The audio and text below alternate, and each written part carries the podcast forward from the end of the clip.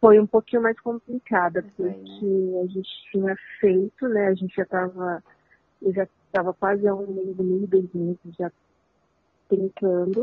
Uhum. E aí a gente tinha visto o imóvel e ficou faltando a questão deles resolverem a documentação, porque eu não tinha o contato direto com o proprietário. Então, assim, aí dependia deles, né, verem essa questão da documentação do imóvel. Uhum. E aí a gente tinha fechado, falaram que estava tudo certo a documentação, aí por fim é, tinha questão do, de algumas averbações, né, da, da construção do imóvel que não estava registrado. Então aí com isso não foi possível a venda. Então, depois de quase acho que uns três meses a gente né, trabalhando naquele imóvel, aí quando a gente foi para tentar finalizar e veio esse, esse empecilho. Aí foi onde eu tentei depois fazer pela plataforma pelo proprietário direto. Então ah, foi bem legal como foi direto com o Elton, então a gente conseguiu fazer bem mais rápido mesmo. Foi assim, uma semana. Sim. Acho que ele também estava tentando vender antes e não estava conseguindo. Ele tinha até falado que ele tinha colocado acho que no imobiliário, mas não tinha conseguido também.